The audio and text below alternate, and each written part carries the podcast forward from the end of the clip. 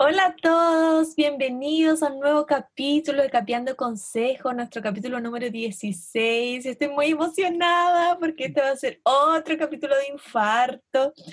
Eh, ya les voy a contar por qué. Bienvenidos a todos los que nos están, todos los y las que nos están escuchando. Eh, ¿Cómo estás, Raimundo? Estoy muy bien, gracias. Eh, un saludo para a todas y a todos, un saludo para los que nos están escuchando. Eh, bueno, el día de hoy, querida amiga, estamos continuando nuestra serie de capítulos sobre las pedagogías alternativas y resulta de que hay, hay docentes que han desarrollado toda su carrera en base a la pedagogía tradicional y entran al sistema y si bien pueden tener desacuerdos con el sistema, no, no salen mucho de allí, a lo más tienen una que otra experiencia o han escuchado incluso solamente de experiencias de la pedagogía alternativa, pero hay algunos que eh, han vivido diversas experiencias y han tratado un poco de tener una relación más directa con ese tipo de experiencias de pedagogía alternativas. Entonces, eh, el día de hoy vamos a hablar un poco de eso y un poco de la importancia de tener un registro también de esa experiencia, ¿cierto, amiga? Exactamente, y para eso trajimos a la persona más idónea para hablarnos de este tema, un personaje al cual yo le tengo mucho cariño. Lo conozco hace, hace varios años ya, no tanto tampoco. Pues somos jóvenes. Somos todo joven, todo joven. sin más preámbulos, le voy a dejar entonces a Claudio Mesa. Él es, el profesor eh, que estudió pedagogía básica en la católica, tiene 44 años. Él, antes de estudiar para ser profe en la católica, fue estudio técnico en comunicación audiovisual y además tiene un magíster en comunicación, o sea, perdón, en educación, en educación audiovisual. ¿Cómo se llama? ¿Ah? Se llama comunicación y educación. Comunicación y educación, perdón mi error. Eh, fallé, fallé, pero bueno, perdóname. Eh, bueno, sin más preámbulos, les dejo a, Claudito Mesa. ¿Cómo estás, Claudio? Bienvenido a nuestro podcast. Hola, Claudio. Gracias por invitarme. Yo, perfecto, estoy súper bien. Aquí, cerrado, pero bien. Como todos, como todos. Sí, súper Te vemos bien, te vemos bien. Qué bueno, qué bueno. Claudio, bueno, primero de todo, gracias por estar con nosotros. Para nosotros es genial conversar contigo.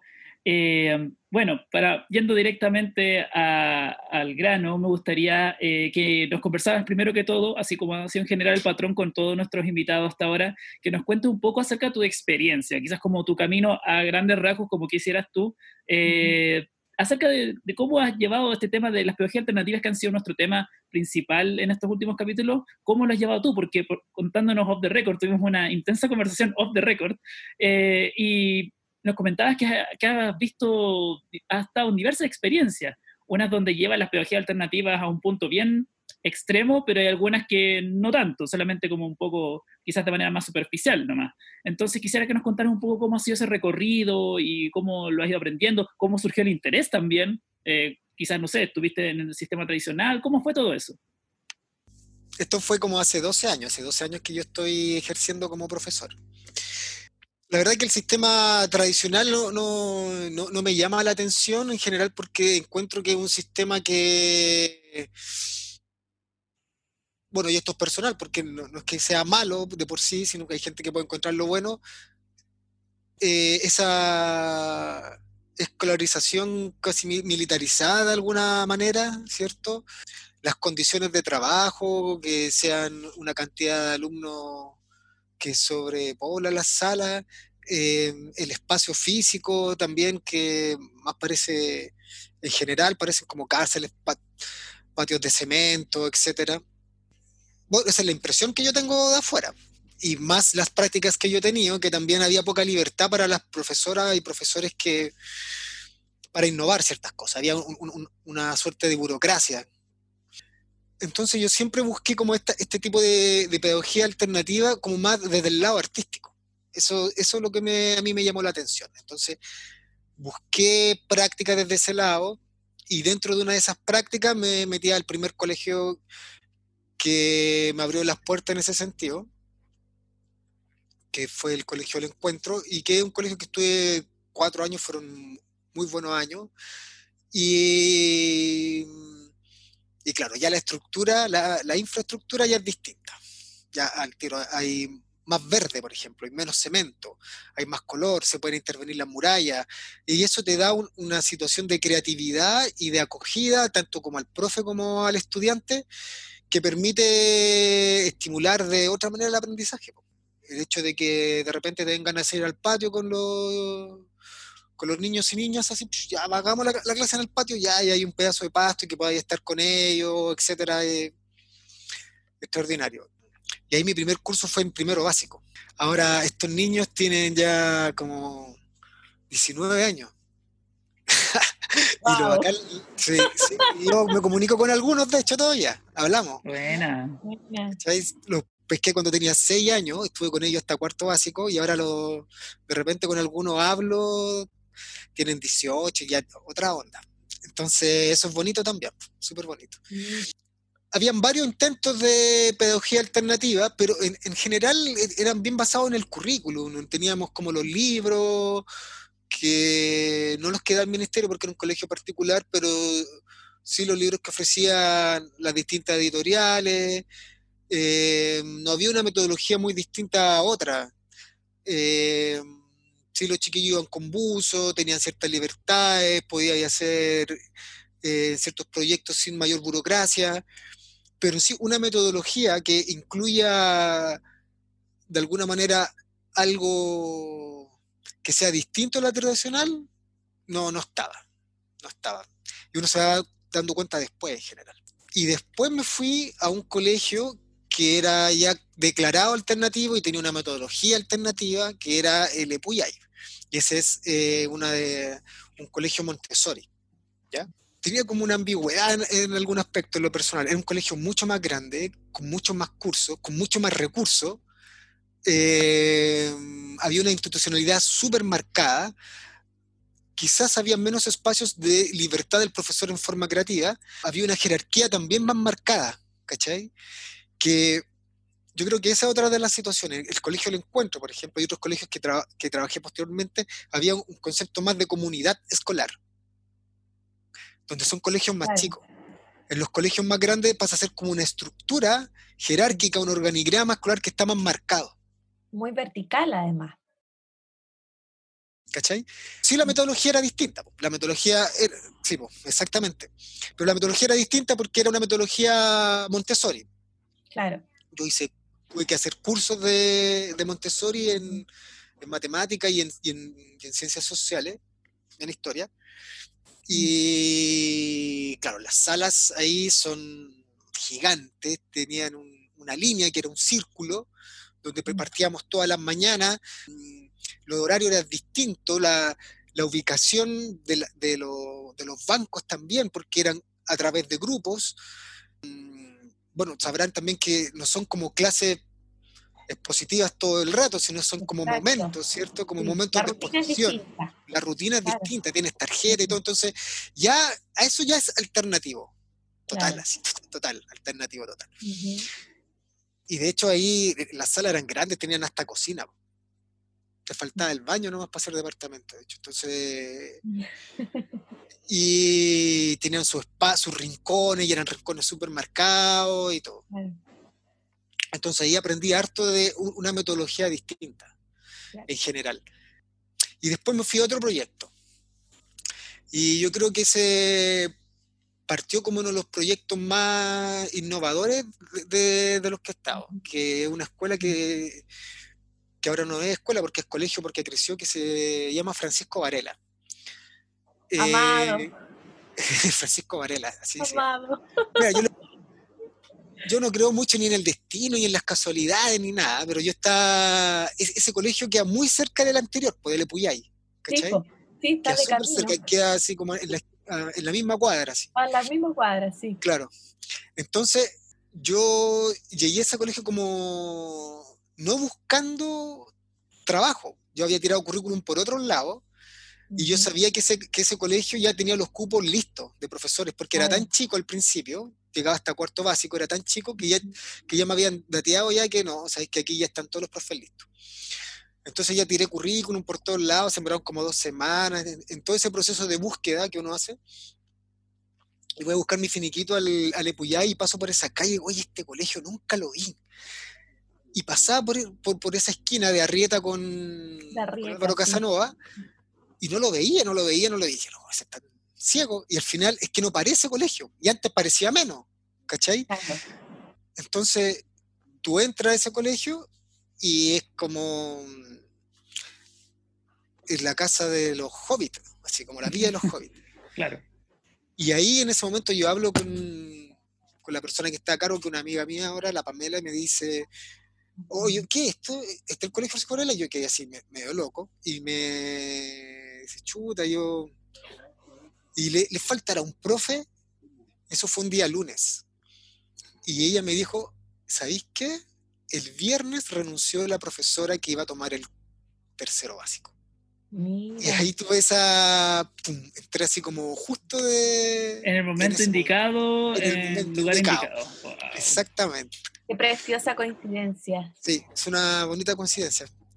Claro, lo bonito, lo más lindo, primero es que ese es su primer año. Entonces, partir, de alguna manera, ser parte de la construcción de ese proyecto. ¿cachai? Hubo reuniones donde teníamos que decidir si iban a tener un uniforme o si no iban a tener uniforme, de cosas más prácticas, ¿cierto? de que se iban a, tener campana o no para ir a recreo, de cómo nos iban a llamar a nosotros. Nos iban a llamar tío, tía, nos iban a llamar por su nombre o por nuestro nombre de pila, eh, cómo, cómo, iba a ser la rutina, ¿cierto?, del día. E, eso solo se vive una vez. Así nomás, solo se vive una vez.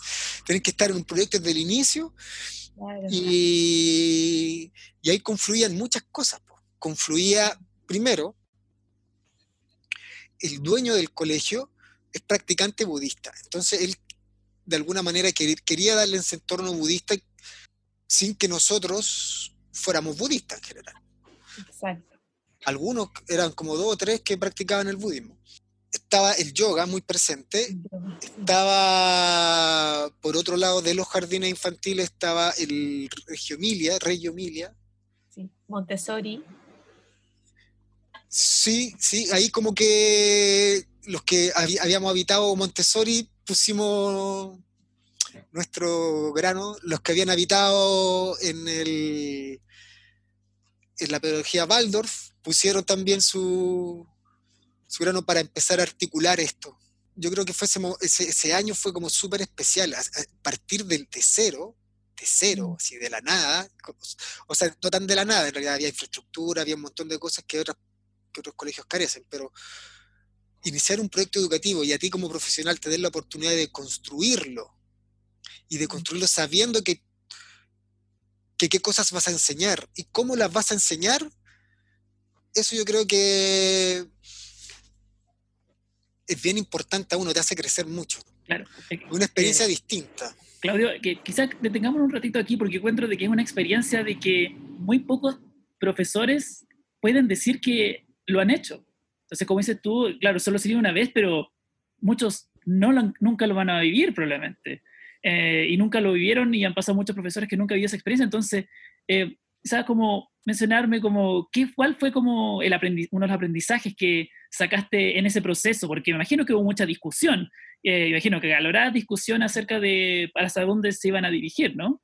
Sí, hubo harta, harta discusión, harta conversación, pero en general lo voy a plantear de la siguiente manera. Tú antes de iniciar las clases tienes una idea de lo que puede pasar. Claro. Una proyección de lo que puede pasar. Claro, claro. Pero no pasa eso. Pasan un montón de cosas y un montón de factores. Uno con experiencias anteriores puede de repente eh, proyectarte, mira, si tú sigues esa línea, es posible que te pase, eh, tenga este resultado. ¿Cachai? Y, y, puede que sea real, y lo más probable es que sea real, pero a veces no, no, sucede. Por ejemplo, que el colegio, que, que, lo he visto que tenga estos logan como la escuela de la felicidad o de la libertad, ¿cierto? Es un tema tan amplio que ya lo he vivido que de repente se puede interpretar de distintas maneras, ¿cierto? Y entra en conflicto con personas. ¿Cómo, cómo lo haces con la disciplina? ¿Cierto? ¿Cómo lo haces con una clase? Entonces, muchas de las cosas que tú tenías predispuestas en estas conversaciones previas tuvieron que cambiarse de alguna manera. se tuvieron que ceder, algunos más, que otros, a una estructura más tradicional, porque tiene que tener una estructura en general.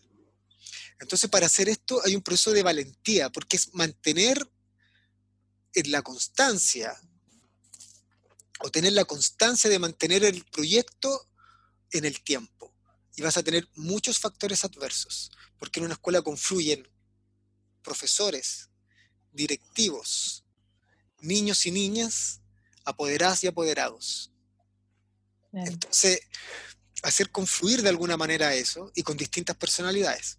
Por otro lado, lo que pasa en los proyectos alternativos, bueno, para mí tienen como una falencia en general, o, yo he estado, no es que tengan, yo he estado en proyectos que, que tienen más que una falencia, una carencia, ¿cachai? Que tiene que ver que el grupo sociocultural ha sido siempre el mismo. Claro. Yo he tenido esa experiencia en, en colegios de otro grupo sociocultural, con más de privado. ¿Te refieres eso, a un contexto eh, de vulnerabilidad? Exactamente, de vulnerabilidad. O, por ejemplo, aquí los, los chicos casi siempre eran como hijos de, de muchos artistas. Entonces tenían un, capital cultural y un bagaje más amplio que te permitía, eh, al tener como ciertas necesidades básicas cubiertas, claro. plantar de un, piso más alto, ¿cachai? Claro. Que distinto sería en, en, otro escenario. Claro, y claro, quiero acá hacer un alcance también, que esa es una de las principales críticas que se le hacen a las metodologías alternativas, que efectivamente, al menos en nuestro país, están implementadas siempre en este contexto sociocultural, digamos, más favorecido. Es una de las principales como críticas que se le hace también. ¿Qué, podrías decir tú al respecto? Es que no es una crítica a la metodología, sino es una crítica a la estructura de estatal o municipal. Claro. Sí, en el fondo, claro, al sistema educativo en Chile. Este el sistema educativo, desde el Mineduc, plantea una cierta forma y estructura. Sí. Y esa es la que un colegio municipal tiene que seguir y un colegio particular subvencionado tiene que seguir. Claro.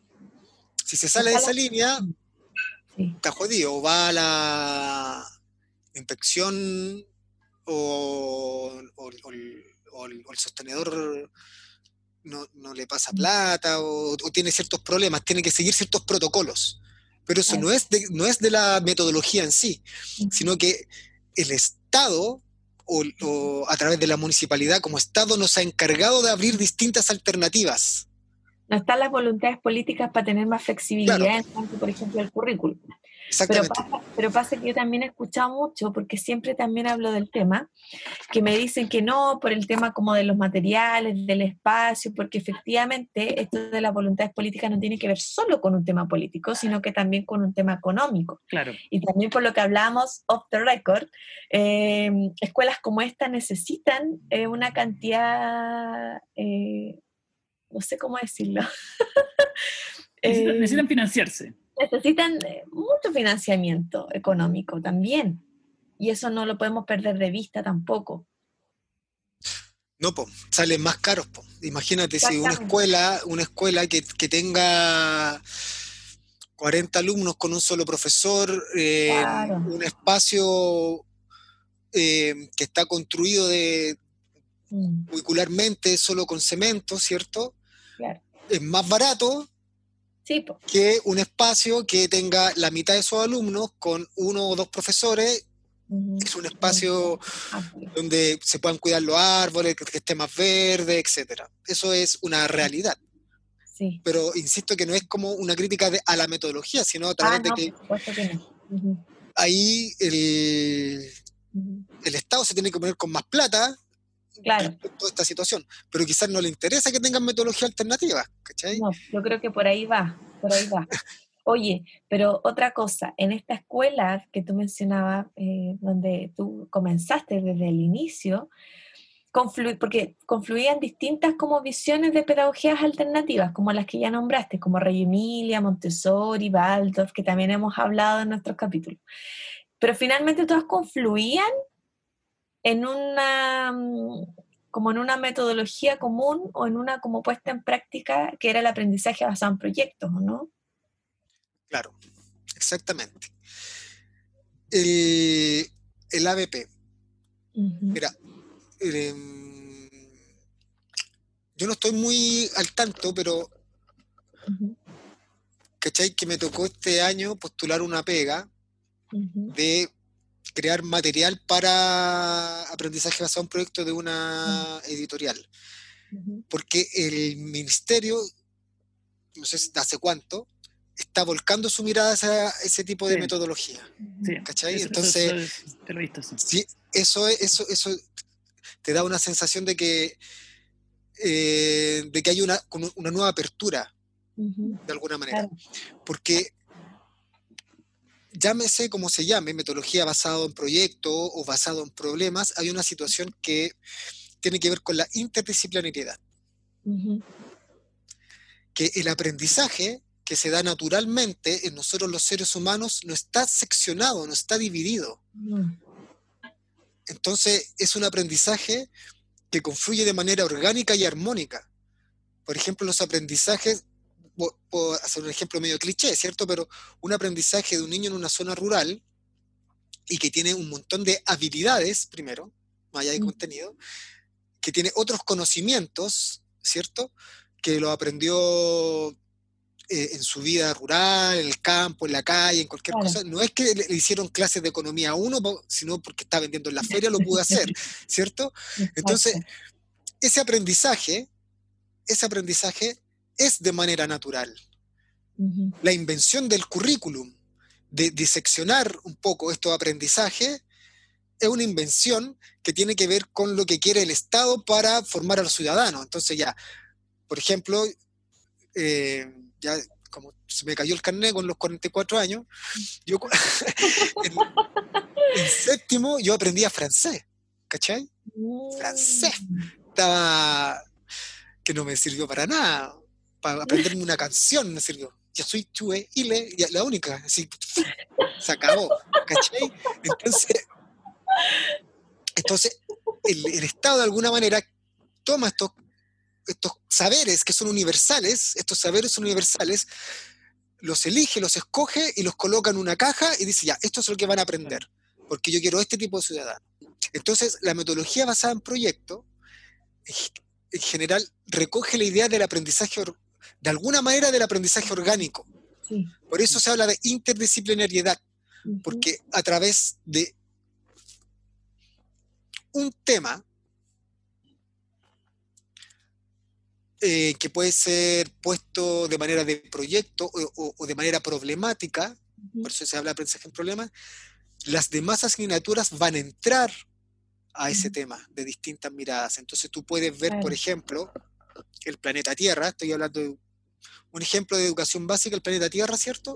Y lo puedes ver desde la mirada de, el lenguaje con un montón de odas, poesías, textos, etc.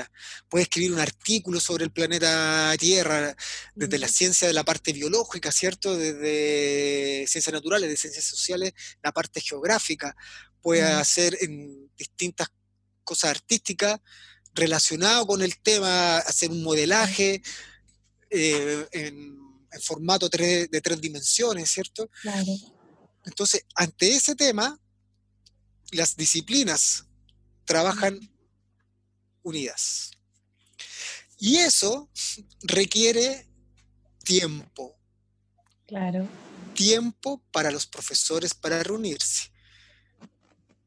Entonces necesita más horas no lectivas. ¿Cachai? Y ahí nuevamente viene el tema económico, porque necesitas discutir, hablar, ponerte de acuerdo, ¿cierto? Para, eh, de alguna manera, coordinar este proyecto, ¿cierto? Ya sea aprendizaje basado en proyecto, aprendizaje basado en problemas. Tienes que coordinar eso. Si tú estás en un tipo de aprendizaje que tiene que ver con estos módulos, tú te preocupas de tu módulo, ¿no? Claro, trabajas más solo. Trabajas más solo, es más cómodo, hago mi clase. Mm. Necesitas comparar contenido, sí. Sí, pues no se promueve mucho el trabajo en equipo, el trabajo colaborativo, que es algo que nosotros en nuestro podcast también siempre fomentamos. Exactamente, exactamente. Lo nombramos bastante, la verdad, el trabajo colaborativo. Sí, la importancia que tiene, que finalmente uno de los desafíos, siento, para el gremio docente es el saber trabajar en equipo. Pero ¿cómo van a saber trabajar en equipo si no hay instancias donde podamos trabajar en equipo? Donde no existe este espacio, como dices tú, no lectivo, donde poder discutir, ponernos de acuerdo. Y tampoco, o sea, bueno, yo aquí estoy hablando mm. desde mi ignorancia, por, desde, parto mm. desde mi ignorancia, a ser respetuoso con la gente que trabaja en, en el sistema público, porque yo no he trabajado en el sistema público. Me ha tocado estar en el sistema público dando charlas sobre metodología proyecto, me ha tocado ver clases, me ha tocado, pero el trabajo diario que es distinto. Claro. Parto desde ahí. Y, lo, y desde mi ignorancia y desde mi conocimiento, tampoco hay proyectos que incentiven el trabajo comunitario. Claro. ¿Cachai? Entonces, cuando no hay una, un proyecto, una idea que incentive ese trabajo, por eso se llama proyecto, porque tú de alguna manera tienes que visualizar un trabajo final y tienes que aunar, discutir ciertos criterios para lograr eso. Pero si no está, no es como trabajo colaborativo para llenar un libro, ¿cachai? Si al final mi trabajo va a ser solo. ¿Y para qué, se, y, para qué son las instancias de reunión? Para las, para las efemérides o para los festejos de efemérides, ¿cachai? El 21 de mayo, eh, el 18 de septiembre, claro. Ahí donde ya bailemos, ya vamos, ya, ¿qué te tocó a ti ya en la primera región? Ya, ya te, ¿qué vamos a vender? Ya, la empanada, ya. Ese es como la instancia. Oye, Claudito, y otra cosa importante de la, del ABP o del aprendizaje, del aprendizaje basado en problemas es efectivamente la evaluación, que es concebida de una manera muy distinta a cómo es coincidida desde, desde nuestro currículum como nacional. Y ahí es donde entra de lleno también tu tema, que es el tema de, del audiovisual. Nosotros trabajamos la, la evaluación principalmente en el en el Francisco Varela. en, ese tiempo, ahora yo lo estoy trabajando en el colegio que trabajo ahora, que es el, se llama Pukenewen, viste, cada vez son nombres más alternativos. claro, ya después de Varela lo único que viene después ya. Los Entonces, entonces em, la evaluación en general son evaluaciones de proceso. Es muy evaluación de proceso, tiene que ver con, y, que las dimensiones de, lo actitudinal, por ejemplo, con lo de contenido están muy ligadas. Porque, a ver, parte de esta situación, tú tienes un problema, un tema, ¿cierto? No solamente tienes que hacer trabajo en equipo como profesor, sino que los alumnos y las alumnas tienen que formar equipos de trabajo para trabajar en torno a este tema en común, ¿cierto? Por ejemplo, la tierra. ¿ya? Voy a seguir con ese ejemplo. Y al final tienen que hacer un producto. Exacto. Ese producto puede ser, vamos a hacer una feria, ¿cierto? A la vista de todo el colegio, que es pública, ¿cierto? Y en esa feria, desde lenguaje vamos a hacer una revista, desde arte vamos a hacer una, una maqueta, ¿cierto? Desde Ciencias Naturales vamos a hacer una campaña del medio ambiente a través de afiche, etcétera, etcétera, etcétera. Entonces, tienes, los niños tienen que armar equipos de trabajo, tienen que armar equipos de trabajo. Entonces tú evalúas el trabajo de ellos en función a cómo se relacionaron como equipo, ¿cierto? Evalúas cómo trabajaron en cada sesión, das insumos, porque esto es lo otro, que está la parte curricular, ¿cierto? Está la parte curricular. Entonces, tú cuando tienes ese tema del planeta Tierra, tú dentro de tu malla de contenidos anual, yo como profesor de ciencias sociales digo, ah, ya, me toca pasar, en algún momento me toca de pasar geografía, y relieve de geografía. Entonces voy a tomar ese contenido ministerial, curricular, y lo voy a pasar en función de este proyecto. ¿Te das cuenta? Entonces no es como que vas pasando unidad, como el libro, ¿cachai? Como que te pasan un libro, ¿cierto? Te pasan el libro de Santillana, el libro del Ministerio, unidad 1. Y, y, es posible que muchos docentes empiecen, ya, vamos a pasar la unidad 1. ¿Por qué? Porque salió en el libro. Claro, no hay un... el, el, orden dispuesto del libro es el orden que hay que llevar. Claro. Entonces no, po. tú lo tiene que tener coherencia, sí. Llevas este, este, este, este contenido hacia, hacia el proyecto. Y también das instancias de evaluación para saber efectivamente si ese contenido fue adquirido. Después la evaluación del producto final y lo más importante, yo creo que tiene que ver con, eh, o sea, no sé si es lo más importante, yo creo que todo es importante en realidad. eh, hacen la evaluación final y lo que les pasa a ellos es la autoevaluación. Porque ellos tienen que tener una autoevaluación personal y autoevaluación como equipo. Claro. Ya. Y ahí me meto a lo que, a lo que tú preguntaste. Claro. Resulta que en, en, Montessori se usaba el registro. Uh -huh. Tú tenías que registrar. Entonces, sí. en la sala de Montessori, de hecho, tienes una silla que está ahí, está solo para que la persona observe. Uh -huh. Y hay como reglas muy claras. Eh, como que no tienes que intervenir con los niños, sino tú observas nomás. Es como cuando estás haciendo la práctica y estás anotando. ¿Cachai? Y no tienes que intervenir. Entonces un niño le puede estar ahorcando a otro. No sé, yo estoy escribiendo que lo siga. Está ahorcando al niño de manera. no, ahí no interviene, obviamente. Pero sí, tenías que tener un. No deje mal aquí a la guía Montessori, pues. Oh, sí, ¿Cómo es esto? Tiene que intervenir. No, si yo fui guía Montessori. También. Por eso mismo. Entonces, tú vas haciendo un registro, un registro del proceso, y vas registrando todo, ¿cachai? Como una nota de campo. Entonces, eso de Montessori. Segundo, Reyo Emilia, yo tengo una noción de eso. Hay un. Tiene un sistema de, de, de documentación de los procesos. Obvio. Son, son documentaciones no solo de registro escrito, sino son documentaciones de registro fotográfico. Y en algunas veces son de video. Yo creo que el video ahora se usa más por la, el alcance, o sea, la inmediatez que tiene, o la facilidad que tiene, porque tú con el celular llegáis y grabáis nomás. ¿Cachai? Hay programas de edición a la mano, etcétera. Es mucho más amable ahora que, que hace un tiempo atrás. Entonces, ya, tú combináis el registro, la documentación. De hecho, hace el libro de documentación. Hay un, un, especialista que es español, que es el Alfredo Yuelos, que tiene un. que le da ese tema de la documentación. Y como a mí me gusta el audiovisual, teníamos el primer año, el primer proyecto de la escuela, y el tema el primer año, el primer proyecto, el tema era la escuela. la escuela Francisco Varela, ¿cachai?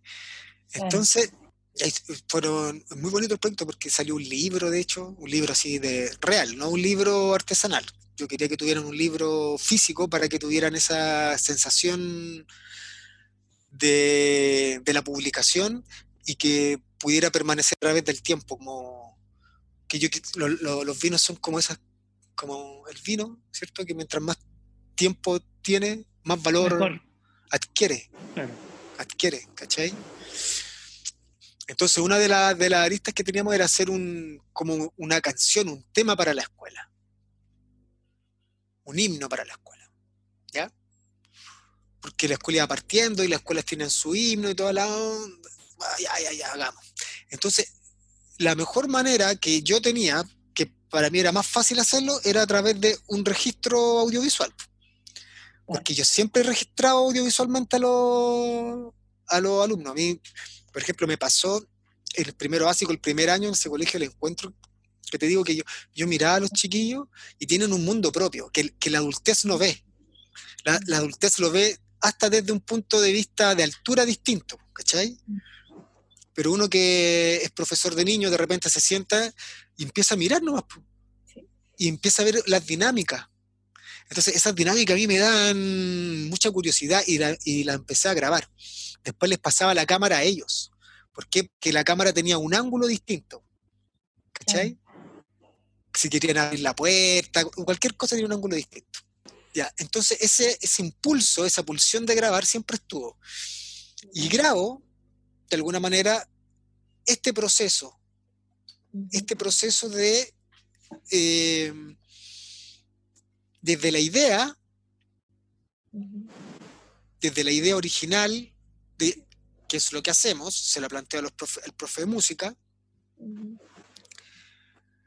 Uno cuando es profesor de primer ciclo en general, en general, mínimo hace cuatro ramos, los cuatro principales.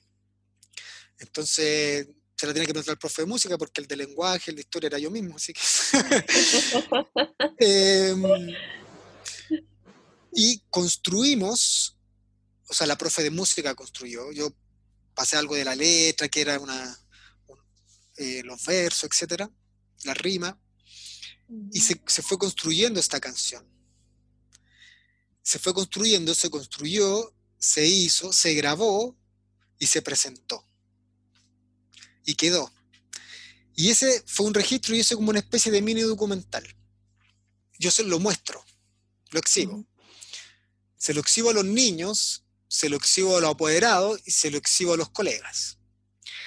Entonces, eh, ahí nos dimos cuenta que esa herramienta era muy, muy poderosa para el análisis y para la metacognición.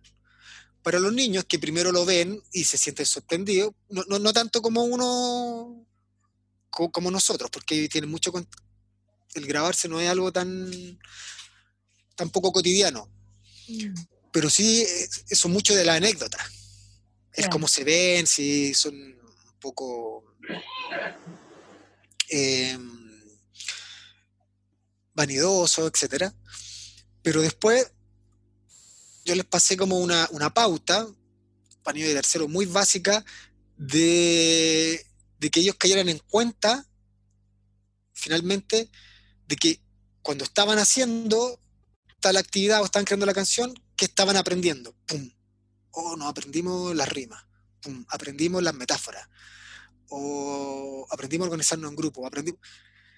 Y eso lo lograron al darse cuenta, al verse al verse, al repasarlo, su propia vivencia, porque primero está lo anecdótico, pero después tú como profesor tienes que guiar ese proceso de metacognición. Para los profesores, ahí fue donde más se les sacó partido, decir, porque los profesores te sirve uno de análisis, ¿cierto? De la etapa del proyecto, eh, de propuestas de mejora, ¿cierto? de propuestas de evaluación para el proyecto. Y lo otro, que, que ese año no pasó tanto, pero después cuando los colegios empiezan a crecer, em, es muy fácil que ocurra. Que permitió visibilizar, y esa es la palabra importante, visibilizar lo que se está trabajando en la escuela, lo que un profesor está trabajando en la escuela. Entonces, el profesor visibilizaba este este trabajo a sus compañeras de inicial, a sus compañeros de otros cursos. Cuando las escuelas son más extendidas, van eh, eh, pre-básica, ¿cierto?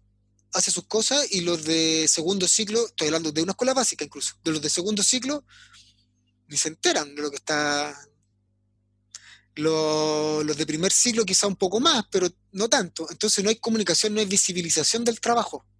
Y si hay medias, peor. Claro, y si hay medias, peor. No hay. Por, lo tanto, no te permite seguir una línea continua de, una, situación progresiva de aprendizaje.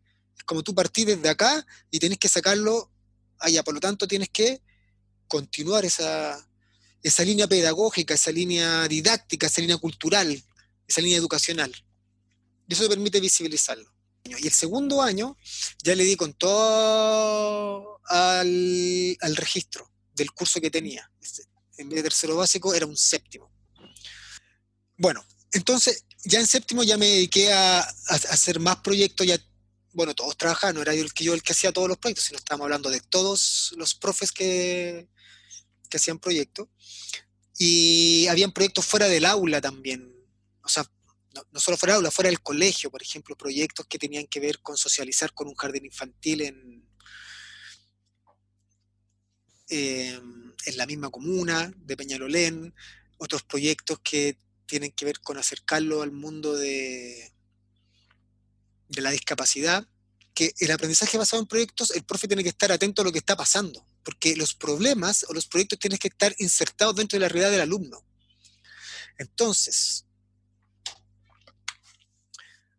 un día, yo no sé, me dieron unas entradas para el cine. Y no sé, 50 entradas para el cine. Y yo se las regalo a estos cabros del séptimo. Les regalo las entradas para el cine. Así en un juego, ya el que se queda más quieto le doy la entrada al cine. Y de repente escucho comentarios, ah, pero estas son del Cinemark, uh, qué fome, ¿cachai? Entonces, yo digo, mira, y esta, que está en una burbuja, está en una burbuja, ¿cachai? Entonces, desde ahí conversando con mi pareja pedagógica y con la encargada del departamento de diversidad, logramos, lo que, lo que teníamos en cuenta es que ella, ellos se dieran como un, que abrieran su espacio, ¿cierto? Su mundo, para conocer otra realidad distinta. Y ahí se nos ocurrió ir a la Escuela Santa Lucía, hacer un proyecto para ir a la Escuela Santa Lucía donde ellos iban a visitarlo y después iban a recibirlos y le iban a hacer actividades. Entonces, en la metodología de proyectos, el profe tiene que estar ojo, no es una cosa solamente que se le ocurra así echado para atrás, ay, ¿de qué vamos a hacer el proyecto? No, es solamente que tiene que observar la realidad para poder identificar una problemática real, porque, porque tiene que tener pertenencia respecto al estudiante que está ahí. Eso también o sea, implica, perdón, eh, quiero hacer un alcance, que eh, exige también entonces un docente muy observador y, muy, un rol muy profesional del docente. Un rol que, que, que es lo, el antónimo, ¿cierto?, de, de, este como profesor técnico que le pasan un libro, ¿cierto?, y hace solo, solo, lo que está en el libro, sino que es un profesional que piensa, se conecta con el estudiante, observa. Eh, logra captar los intereses de los estudiantes o las situaciones problemáticas cotidianas para ponerlas al servicio del aprendizaje. Eso creo que, que es un gran salto y es una, como una mm, confluencia en cuanto a, las metodologías alternativas. El rol del docente que es mucho más como profesional. Sí, pero yo con los ejemplos no, no, no quiero como colocarme como un profesor que vio la luz, ¿cachai? Sino que, por ejemplo, eso también tiene condiciones. O sea, yo, yo tenía las condiciones en ese momento para observar. Claro. ¿Cachai? Porque había una pareja pedagógica, porque habían... Entonces, en colegios donde yo he dado charlas de metodología de proyecto, no están esas condiciones. No. Porque hay un trabajo administrativo que parece ser importante para la institución, y el profe no tiene ese tiempo, ¿cachai? Hay otros problemas que están ahí. Se, ve, muy exigido se ve muy exigido, no es por una incapacidad del profesional en sí, sino porque las condiciones no están mm. dadas para que pudiera observar más allá de, de eso. Exacto y que eso se promueve también desde el Estado. El Estado es el que promueve esta como visión de profesor técnico que se encapsule en pega administrativa. Estamos de acuerdo que no es un tema del profesor, sino que efectivamente las condiciones laborales en las cuales se desempeña. Por eso también hay muchos burnout que están conocidos y tan famosos, eh, tienen que ver con esto mismo, con la sobreexigencia que hay hoy día hacia el gremio docente. Entonces, ya el tercer año hago una propuesta y esa propuesta eh, tiene que ver con tener un departamento de documentación, registro de documentación. Y ahí ya empezamos, empezamos, era yo solo, empecé a enfocar, pero empezamos con los otros profesores, departamento, era, es como cuando uno parte solito con su camarita chica, ¿cierto? Pero el colegio empezó a trabajar en con el apoyo del colegio, empezó a trabajar en, en documentar otras prácticas. Por ejemplo, hay unas prácticas de círculo que nosotros hacíamos, que esa, que esa la agarramos de, Montessori, que no es llegar a la sala de clase, buenos días, saquen su cuaderno, sino todas las mañanas se parte con un círculo, con un espacio de círculo que invita a la reflexión, a la meditación, a la comunicación, etc. Y en el trabajo, y en primer ciclo, hay un trabajo que tiene que ver con las rondas que se hacen en Baldor, ¿cierto? Entonces hay un, como un, espacio, un, un, monti, un Baldosori, no sé, como que entre... Un híbrido, un híbrido. un híbrido, ¿cachai? Sí, pues tenía ese espacio del círculo, que era como la línea del Montessori, pero que en el primer ciclo se ocupaba para hacer esta ronda. Entonces, después estas rondas se, se perdían, ¿cachai? Lo hacía primero, segundo, tercero y cuarto quizás lo hacía, pero después para arriba no. Pues entonces ya empezamos a registrar las, los círculos, ¿cierto? Y la dinámica de los círculos para poder eh, unir de alguna manera, para poder hacer una coherencia entre los círculos. Que no sea un espacio, o, que no solo sea un espacio de, del del, profesor en su inquietud personal, sino que también tuviera una, línea progresiva en cuanto a una pedagogía del colegio. Entonces, en ese sentido, como la documentación audiovisual permite, de alguna manera, eh, no solo visibilizar una metodología de proyecto, sino también visibilizar un trabajo pedagógico como una clase, como una disertación, como un ejercicio específico. Y de repente no se muestran a toda la comunidad, sino al, a primer ciclo o a, los profesores, ¿cierto? O que mm, hicimos unos, proyectos pilotos de, de grabar las clases, pero esas clases después con los mismos profesores hacíamos pautas de evaluación y después esas pautas se las aplicábamos a ellos y ellos se, se autoevaluaban. Que no hay una mirada externa, ¿cierto? Para, uno, para quitarle el carácter punitivo, que de repente cuando te van a ver está insertado en el chip ese carácter punitivo, sino para efectivamente mejorar la práctica y ver qué es lo que uno está haciendo bien y qué es lo que necesita mejorar. Ahora bien, tú contaste también que habías ido a, a Perú y a Bolivia. Y ahí también estuviste haciendo un trabajo muy interesante acerca de la documentación en estas escuelas alternativas en Perú y en Bolivia. Ah, ya, sí. Ahí la tercera parte de la historia. Bueno. Estamos conectados, estamos conectados. Conectados.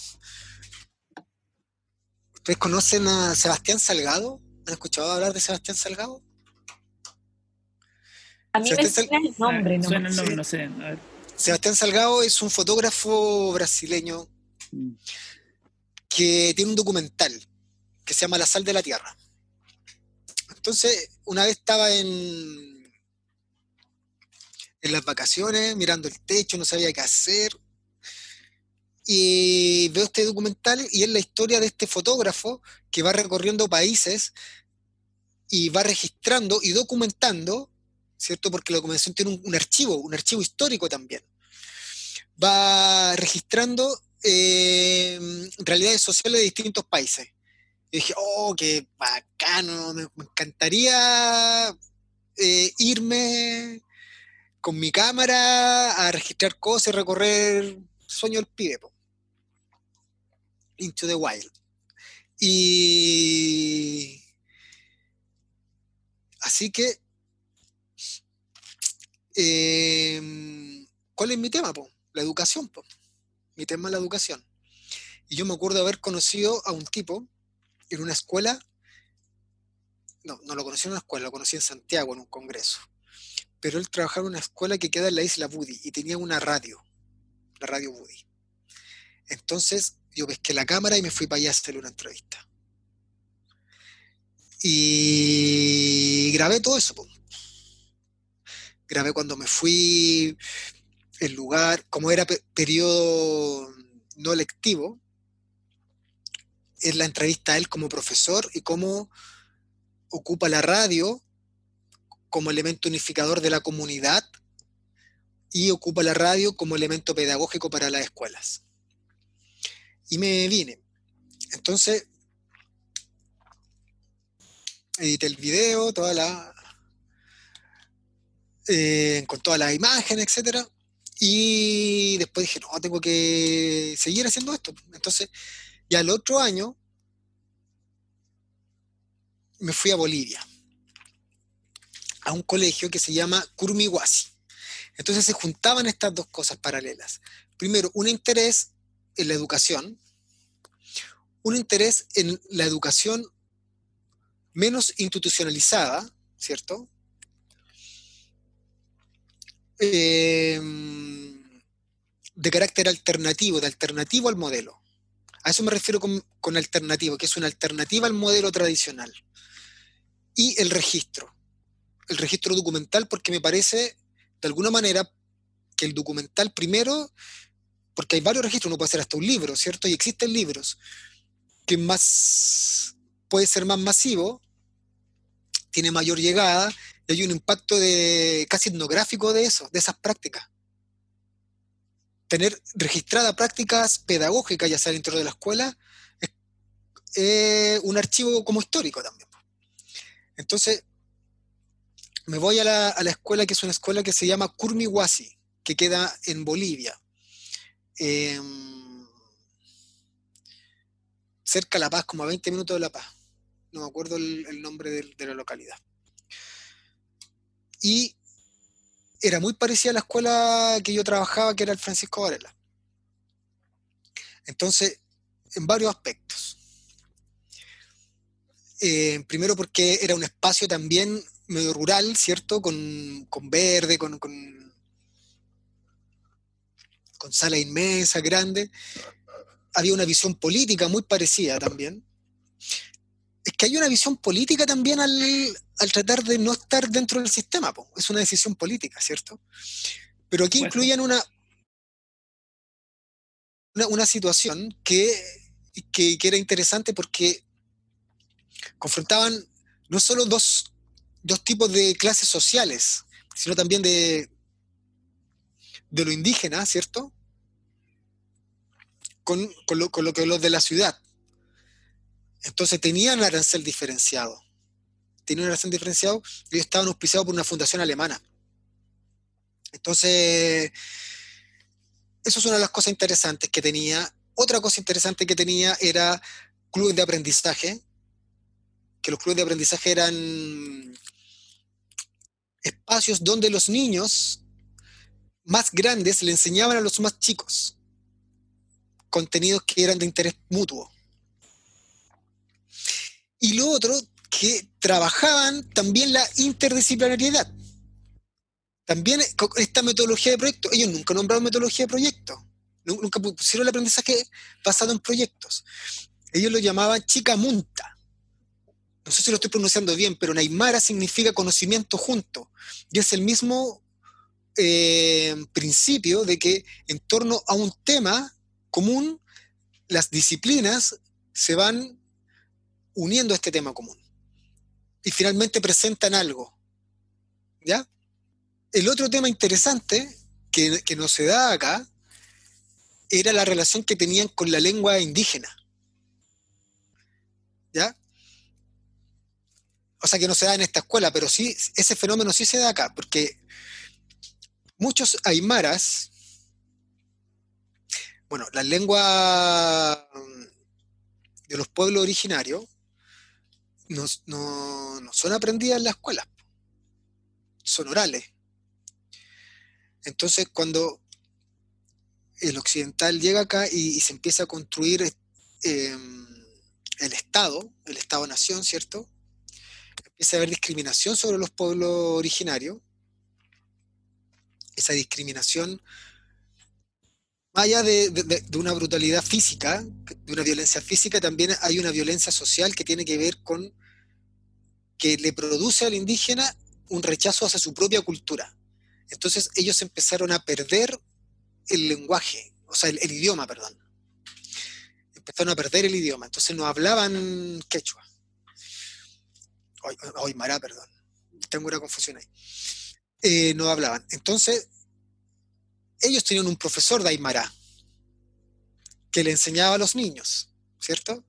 Entonces a mí me parecía medio paradójico esta situación de que la institucionalidad que les saca el idioma se, lo tiene que retomar de nuevo para que se pueda insertar dentro de la, del habla popular, de la comunidad en sí misma. Y bueno, también hay un tema ecológico súper grande, eh, que sea socioproductiva. Esta escuela tiene un, un, antecedente, una escuela que se llama Escuela de Guarizata, que es una historia de la es quizás la primera escuela latinoamericana, creo, y si no es de Bolivia, seguro, que integra a indígenas. Es una escuela para indígenas, con gente no indígena. Em, y después ya me fui a, Perú al otro año, al Cusco, en una escuela de cuyo nombre no, no me acuerdo. no lo tengo. Que era un nombre. No, no me acuerdo el nombre, pero bueno, estaba. Bueno, la suerte que tuve en, en es que estaba abierta, porque las clases empiezan en febrero. Acá en, la Escuela de Perú, en el Cusco, eh, también estaba el, tema indígena, ¿cierto? El mismo tema indígena del, lenguaje, del idioma. también proponen algo distinto, pero esta vez hay como un referente más de Paulo Freire que tiene que ver con en, esta situación de la escuela como parte de una comunidad rural. Eh, Claudio, creo que estamos ya como para, para cerrar el capítulo. Eh, primero que todo, quiero agradecer como el baño cultural que nos has entregado el día de hoy, porque creo que tocaste muchos temas, eh, todos muy valiosos, como que tenemos mucho, creo que también habla como el tema de, no solo el aprendizaje de un proyecto, el tema del registro, sino también cómo es esto de estar en, en una instancia de establecimiento con pedagogías alternativas y cómo esto también se vive a nivel latinoamericano. Y como bien dices tú, eh, hay un tema, por supuesto, político de por medio que hay que tener en cuenta. Y claro, y obviamente esto refleja de que efectivamente el hecho de que no se incorpore en contextos quizás un poco que sean socioeconómicamente eh, más desfavorecidos, no tiene que ver con eh, la metodología o la pedagogía alternativa per se, sino por las condiciones, porque las condiciones existentes en este momento se niegan a cambiar en ese sentido. Entonces, bueno, quisiera agradecer nuevamente que hayas conversado con nosotros. No creo que sea la última vez, ¿eh? tengo la sensación de que en algún momento vamos a repetirnos el plato en algún momento. Eh, Meli, ¿sea algo que quisiera agregar? Sí, yo nada más agradecer a las personas que nos escucharon hoy día y además, bueno, agradecerle siempre es un placer. Yo también creo que necesitamos, eh, Claudio Mesa, para otro capítulo. Totalmente. Eh, y les vamos a dejar a los que estén interesados en los links de estos videos de los que habló, como está documentado, de los que habló Claudio, se los vamos a dejar en, el, en la descripción. Mm. para que puedan acceder a ellos y ver el, el interesante trabajo que hace Claudio y que ha venido haciendo ya hace harto rato. Así que muchas gracias, Claudio, muchas gracias a todos los y las que nos escucharon. Em, ya sabe, ya esta, este capítulo va a estar disponible en todas las redes, YouTube, Spotify, Evox, Apple Music. Así que eso. Gracias, muchas gracias, Claudio, por venir. Muchas gracias a ustedes. Fue un placer.